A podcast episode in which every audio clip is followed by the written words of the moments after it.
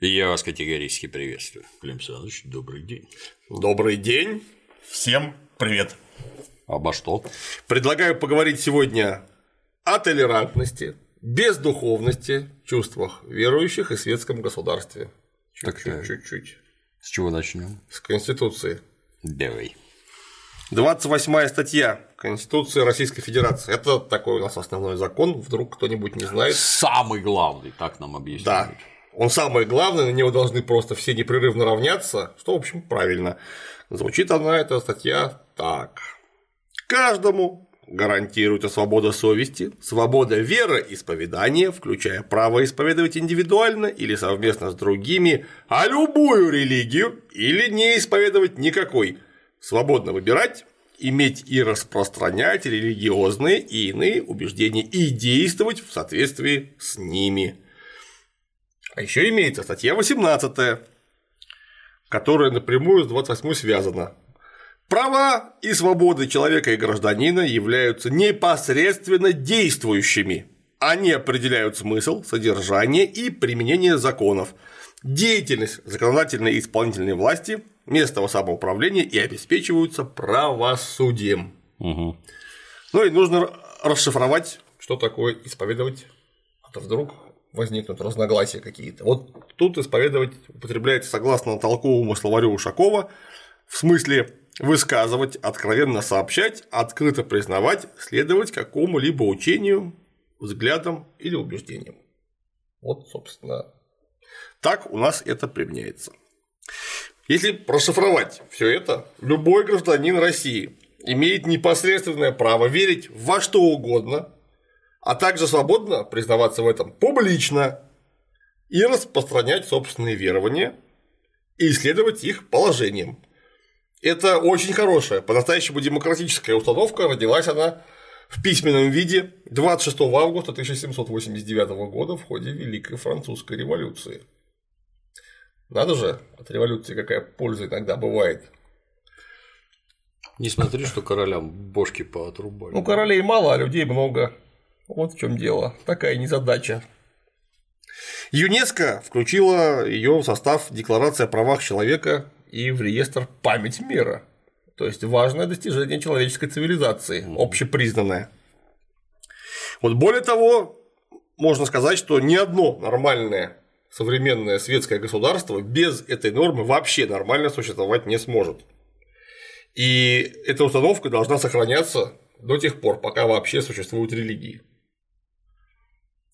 Потому что вот у нас есть еще 282 статья такая, которая у нас преследует людей за оскорбление чувств верующих. Ну вот смотрите, что у нас пишет основная книга наших братьев из числа мусульман, то есть Коран. Воистину, я раб Аллах. Он даровал мне Писание и сделал меня пророком. Он сделал меня благословенным, где бы я ни был, и заповедовал мне совершать намаз и раздавать зая... закят, пока я буду жив. Таков Иса, сын Марьям. Дальше. Воистину, Иса перед Аллахом подобен Адаму. Он сотворил его из праха, а затем сказал ему «будь», и тот возник. То есть, Коран напрямую не признает божественной природы Иисуса Христа. А в христианском символе веры в его втором пункте сказано и во единого Господа Иисуса Христа, Сына Божия, единородного и рожденного, прежде всех век света от света, Бога истина от Бога истина, рождена и несотворенна им же вся быша. То есть, как только мусульманин публично, ну, скажем, какой-нибудь мула или имам читает Коран, он оскорбляет чувство верующих христиан, потому что отрицает главную фигуру вообще всего христианства как Бога, то есть Христа. То есть получается, что он говорит христианам, что вы верите просто непонятно во что. Как?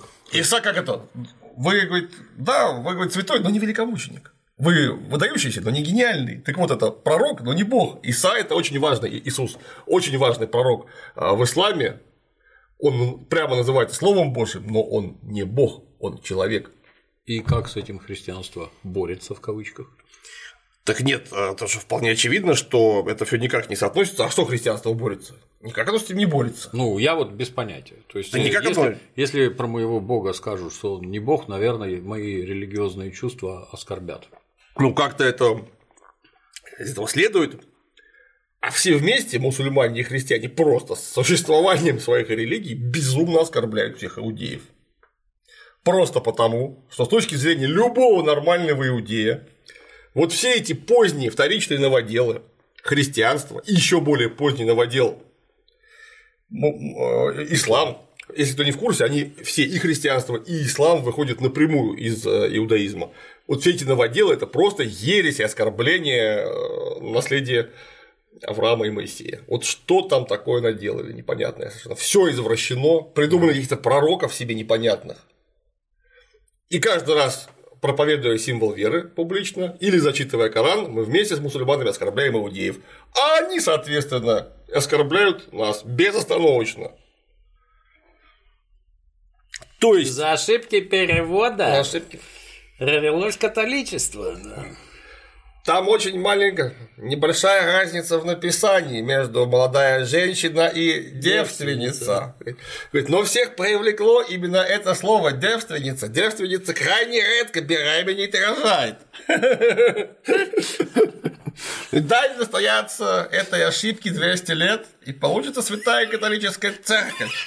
Ой, вей. Художественный фильм «Большой куш». Рекомендуем к просмотру. Только в правильном переводе, потому что в любом другом переводе его смотреть просто бессмысленно. Да, и на нас на всех с с удивлением посматривают буддисты. Что это вы там затеяли, да? Потому что они говорят, что во- вообще всего того, что вы говорите, просто не существует, есть только бесконечный круг перерождений в колесе сансары, что не может не беспокоить всех вышеперечисленных иудеев, христиан и мусульман. Что они такое говорят? Как, что вообще Бога нету? Ты говно узкоглазое. Вот подобные противоречия могут привести к очень нехорошим последствиям и уже неоднократно, Неоднократно на протяжении истории приводили. приводили. Побороть их можно воспретив напрямую, то есть объявить одну религию государственную, так называемой, которая будет самое главное, что по этому поводу думают все остальные, никого вообще не должно колыхать. Или вывести все религии за рамки государственного регулирования. То есть противоречие не воспретить, а просто его снять к чертовой матери. Получится Советский Союз. Это получится любая современная светская страна с демократическим устройством, где все религии объявлены личным делом каждого, и никого, вообще никого нет дела, э, кто во что верит. Это не может никого никак оскорбить, и это логически правильно. Потому что если я верю во что-то, а, например, там какой-нибудь Вася Иванов верит во что-то другое, а Петя Петров нечто третье, это логически невозможно обосновать, потому что это только вопрос веры. И если я верю, например, в макаронного монстра, то некто, который говорит, что его не существует, он не может оскорбить мои чувства. Это логически невозможно, потому что он верит во что-то другое, и это лично его дело. Он не знает истины о макаронном монстре. И, и что?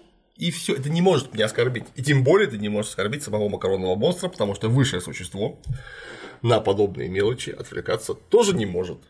Поэтому мы можем совершенно смело, спокойно все сосуществовать, веря или не веря во что нам угодно, э, во что нам нравится.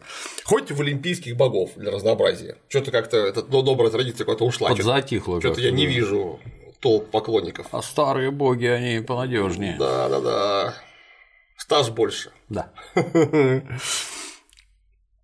тому же их много, там можно все время выбрать себе в данный момент подходящего. Бригадой легче работать, опять же. Да.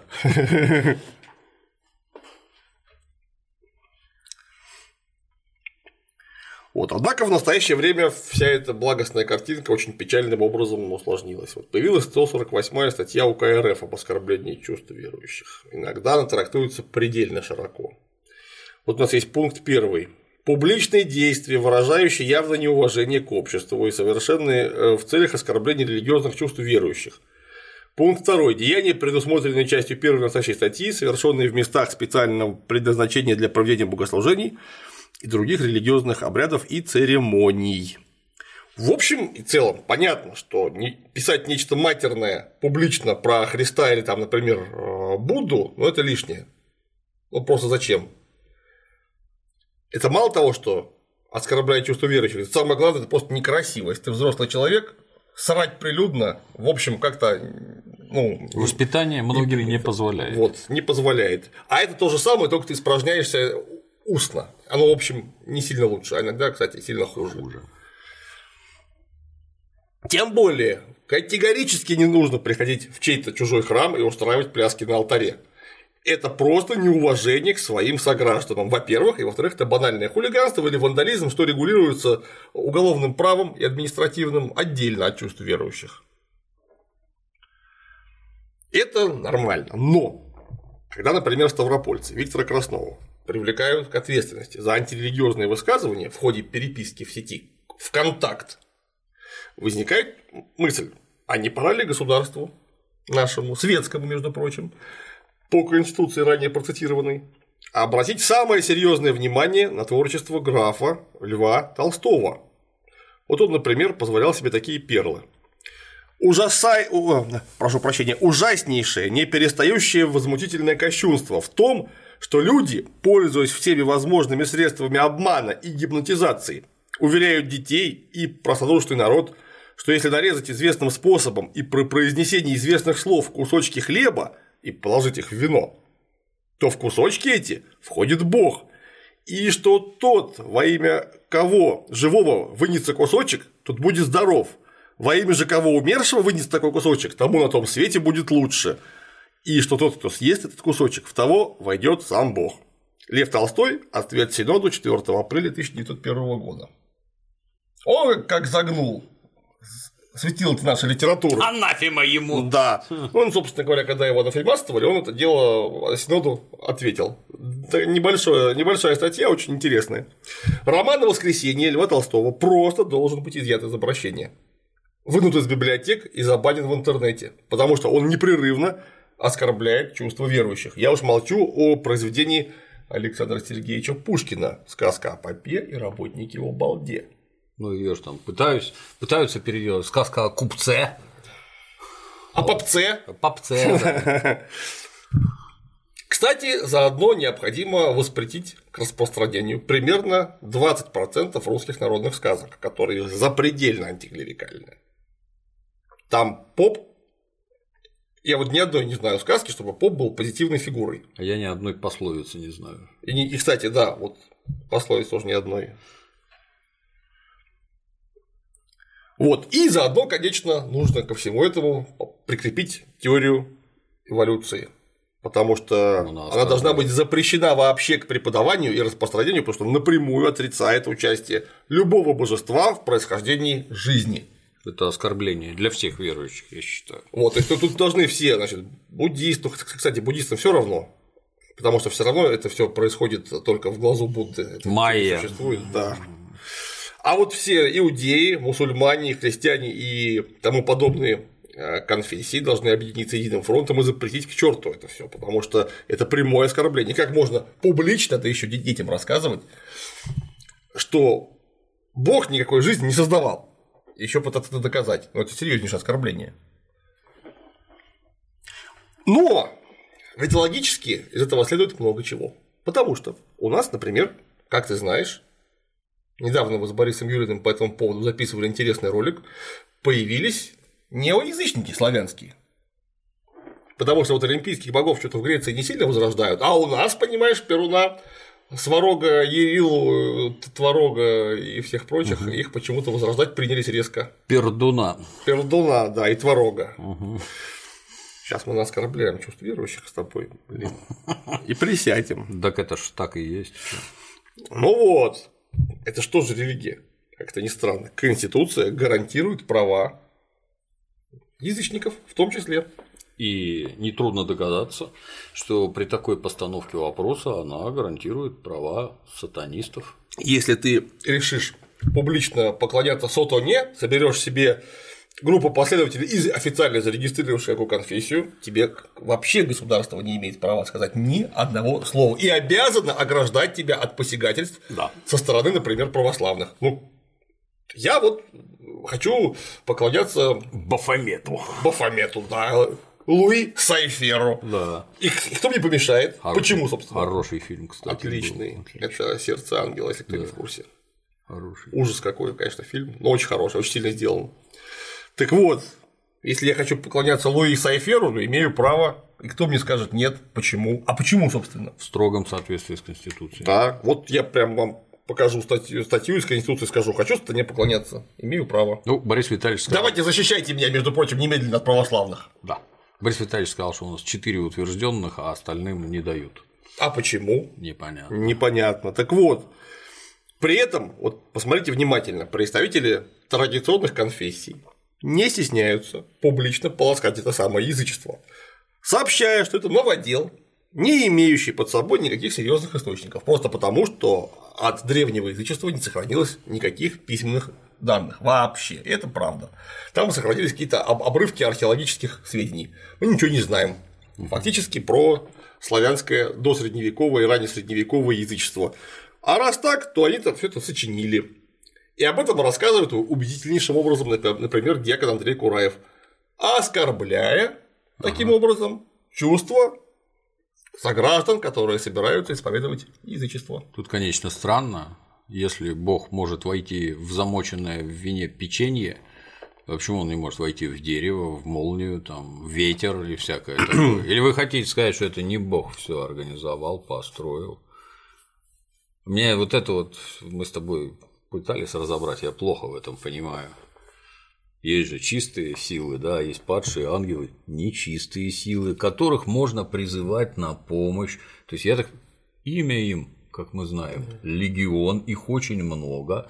Вот живое дерево, вот живой ручей, вот все вокруг живое. В них какие-то, я не знаю, духи живут. Ну, ты же можешь в соответствии с этим поклоняться духам, например, полей и лесов. Чего угодно. Что не так-то? Чего угодно, пожалуйста. Новодел? Какой новодел, если мир создал Господь, и везде там эти духи живут? Чё вы? Чё? Вы сами себе во всем противоречите вообще. Самое главное же тут же нужно будет сразу пояснить, что это они для православных какие-то духи, духи могут быть нечистые, а может быть кто-то придерживается другого мнения Да. принципиально. Может они наоборот для них чистые. Доказать это ни у кого не выйдет, просто потому что нужно будет вывести четкие критерии, в соответствии с которыми можно объективно будет сказать, что, во-первых, а, эта штука в самом деле есть, и б, что она вредит или наоборот приносит пользу.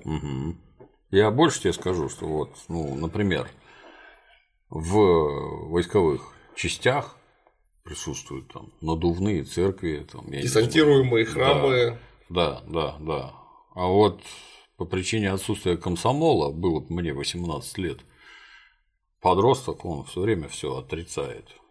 И подросток в воинской части может потребовать себе алтарь сатаны. Че не так-то? Я вот в сатану верю, будьте любезны мне уголок сатаниста тут организовать. И что? И что вы с этим делать? Крутить там непрерывно Black Sabbath. Да, и может вы его тогда в противоречии Конституции карать начнете, склонять в какую-то веру непонятную для него, очень странно. Тем более, что подросток может все время сослаться на опыт прогрессивной американской армии, где уголки сат- сатанистов такие есть. Есть, да. На авианосцах. Да. да. Ну и вообще непонятно, если меня учат убивать людей, у меня это все время входит в какое-то жестокое противоречие про возлюби ближнего своего. Я как-то задавал знакомым кришнаитам вопросы. Людей-то бить надо постоянно. Их надо бить. Без этого нельзя. Их в ряде обстоятельств надо бить. Кришнаиты сказали, да, бить надо и можно, но с любовью. Так и есть, с любовью. Я не смог ничего возразить. Вот. И убивать людей, видимо, тоже надо с любовью. Это просто все отголосок э, того, что религии изначально всегда появлялись в каких-то замкнутых сообществах, и все хорошее, что там сказано, распространяется только на своих одна э, там, сельчан, однополчан, сограждан, я помню, родственников и прочее. Даже где-то читал, что возлюби ближнего своего, оно подразумевало евреев. Я Кон- такое конечно. читал, да. Изначально это все А только, не арабов. только про евреев. Боже упаси негров. Нет, это все тут, когда там сказано, что не укради, не убей, не лжесвидетельствуй, не возжелай жены ближнего, ни в коем случае не давай деньги в рост. Это только про иудеев, потому что со всеми остальными все вышеперечисленные мероприятия делать не только можно, но и нужно. Это мне сразу напоминает родную тематику, когда у непричастных граждан воровать можно и нужно, это сверхблагородное дело.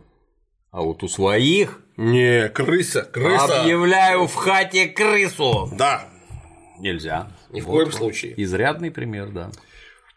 Вот. Так вот, отсюда вопрос, который мы только что озвучили, я его сейчас формулирую. Почему поклонники макаронного монстра защищены в нашей стране менее мусульман? Почему? На каком основании? Потому что мусульман больше просто. То есть у нас есть некие граждане, а есть все-таки граждане-граждане, а есть граждане-граждане-граждане-граждане, просто потому что их больше, они могут скооперироваться и дать по мордасам. Все животные равны, но некоторые. То есть у нас, получается, есть некий закон, логически, опять же, получается, который выше Конституции. То есть какая-то супер конституция. Интересно. Почему тогда постановка, например, рок-оперы Иисус Христос суперзвезда вызывает такой вой? А что им там не нравится? Ну как? Это же явное глумление над обликом Иисуса. А Ты ее слушал? Конечно. У меня есть она на, на- на пластинках, прям на виниле. Тут нескромно скажу. Я... He's dangerous. This Jesus must die. Я ее с детства наизусть знаю, то есть это в моей жизни одно из основополагающих произведений. Именно через нее я познавал суть христианства. В советской армии не было Библии, и вообще я в Советском Союзе никогда Библию не видел ни у кого. Только слышал, что их в типографии Ивана Федорова печатают, и там в баснях у меня там друзья работали. Ходила басня, что когда тираж Библии везли в лифте, там со второго этажа на первый он весь исчез. Растворился, да. Ну, она стоила, они их продавали по 70 рублей, но даже так я не видел. Это, это короче, больше. Минимальная 60 рублей зарплата была, это, это адски. Плейбой стоил 25 рублей. Библия. Дементий, сколько стоил плейбой? Не знаю, наверное, можно было в рабство выйти на полгода. Вот. Очень дорого. Вот. Поэтому я через атеистическую литературу выяснял последние дни из жизни Иисуса Христа, как опера-то как раз про это. У меня было две книжки «Забавная Библия» и «Забавное Евангелие». Я нашел в солдатской библиотеке некого Лео Таксиля. Адски смешные, адски смешные. И та, и другая. Ну, они атеистические, но гражданин учился в каких-то этих католических синагогах, и через этот материал узнал глубоко, поэтому там все противоречия изложены. Очень интересно. Ну, в общем, когда я принялся настоящее Евангелие читать, я уже ничего нового для себя не нашел. Все потому что вся Ну, изложить-то это несложно. канва событий была, потом я подключился к академическим изданиям Евангелий, где уже, так сказать, с точки зрения языка, а не трактовок, там поинтереснее было. Ну, в общем, я ничего плохого в рок-опере Jesus Christ Superstar не нахожу. Я тоже не нахожу, но ты что-то, видимо, не понимаешь, и я не понимаю тоже, потому Скорее что всего. специалисты говорят нельзя. Мы вон с тобой Матильду посмотрели, и нас не корчило во время сеанса. Даже удивительно. Ну, Господи. Викинга Мы смотрели. викинга одолели. Калаврата! Коловорота переварили, и ничего. Так вот, Христос суперзвезда вызывает негативные эмоции. Матильда вызывает негативные эмоции.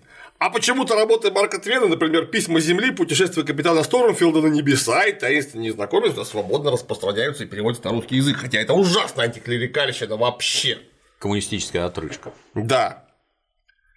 Вот отсюда происходит логический диссонанс, прямое нарушение основного закона страны, и все-таки мне кажется, что если вы в самом деле, в самом деле, например, православные, и вы серьезно относитесь к словам своего основателя, то есть Христа, ну давайте прочитаем Нагорную проповедь Я говорю вам, любите врагов ваших, благословляйте проклинающих вас, благотворите ненавидящим вас, и молитесь за обижающих вас и гонящих вас. Блаженны вы, когда будут поносить вас и гнать, и всячески неправедно засловить за меня. Радуйтесь и веселитесь, ибо велика ваша награда на небесах. Так гнали и пророков, бывших прежде вас. Ну, Я, честно говоря, я когда вот этих так называемых христиан слышу, которые там кого-то ненавидят, еще что-то, у меня все время не покидает меня чувство, что они с самыми основами, они даже не читали, они не то, что не знакомы, они даже не читали. Вообще не имеют представления, чем они занимаются. Как правило, да, потому что не скажу большинство, у меня просто нет статистики, но серьезнейшая часть людей, которые называют себя христианами, на вопрос прямой процитируй мне-ка символ веры, затрудняются вообще, потому что они просто не, не то, что наизусть, а каждый христианин обязан его знать, Они наизусть. Некоторые вынимают крест и показывают. Да, да. Что, что это, о чем речь вообще? Ну, в общем, у меня, к сожалению, так получается, что некоторые атеисты оказываются куда более православными, чем православные. Я про мусульман ничего не говорю, потому что я с ними мало знаком. Вот, и с их доктриной, так сказать, не знаком, просто потому что по-арабски не читаю. А вот, вот с христианами и с христианством знаком преизрядно, и вот такие вот возникают казусы. Обидно. И если у нас основатель говорит, что Бог поругаем не бывает, ну как может быть за него поругаемы вы? Какие у вас могут быть оскорбленные чувства? Вообще это напрямую противоречит не только Конституции, а Конституции христианства, то есть евангельской проповеди. Вы кто? Да.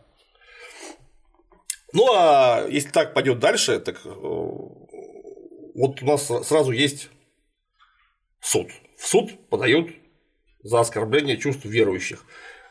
У меня еще сразу вопрос возникает. Я, конечно, не юрист ни в одном месте, но все-таки кое-что понимаю. Если есть пострадавшие от оскорбления чувств, нужно предъявить научную экспертизу, где будет доказано, что они пострадали. И эту экспертизу приобщить к делу. Вот как иначе выяснить, что они пострадавшие? Ну, если остальные дела рассматриваются именно в таком порядке, с экспертизой, то и тут она обязательно должна быть. Ну, а как- если как нет, иначе-то? вы что там на свое пролетарское или православное сознание полагаетесь? У судьи-то почему это должно быть пролетарское сознание православное? Ну, Су- Судьи нужно Сейчас мы, до бумажку. стра- сейчас мы до страшного договоримся, что судья должен быть атеист, то есть не занимать ничью сторону вообще. Ну, вообще-то судья в самом деле не должен занимать ничью сторону. Да. Так, да, согласно нормам права. И вот человек, пострадавший от оскорбления чувств верующих. Если человек получил по морде, он снимает побои и есть бумажка с научным заключением Да. об ущербе здоровью, он пострадавший. Если человека оклеветали, это можно доказать, что его оклеветали. А если человека оскорбили в его верующих чувствах, ну докажите, что он от этого пострадал. Вот как вы это докажете? Научная экспертиза, бумага, которая должна быть при- приобщена к делу. И дело должно строиться на основании вот этого самого пункта, который будет говорить, что пострадавший присутствует. Потому что если нет бумаги такого рода, ну, дело можно закрывать за отсутствием пострадавших. Вообще-то, так-то, если говорить. Ну а если все так пойдет развиваться и, и будет цепляться логически друг за друга, то надо будет запрещать фильм Д'Артаньян и три мушкетера, где Арамис в исполнении актера Игоря Старыгина пел, как ты помнишь, Господь, ты видишь это тело, его ты создал неумело. Ну как Господь может что-то неумело создать? Это же явное оскорбление. Вот. Ну и отсюда до процесса над Галилеем издание 2.0 уже просто конкретно недалеко, потому что наука на месте не стоит и в любой момент готова издать что-нибудь фундаментально антирелигиозное. Да, но все антирелигиозное. Ну вот сейчас что-нибудь какая-нибудь там еще какая-нибудь будет теория квантовых мега-суперструн перпендикулярных, которая докажет, что вообще никакого бога быть не может. Ну и, и что вы будете после этого делать? Нужно будет этого человека немедленно сжечь на костре? Или заставить его публично каяться, как Галилея? Отречься, да. Вот.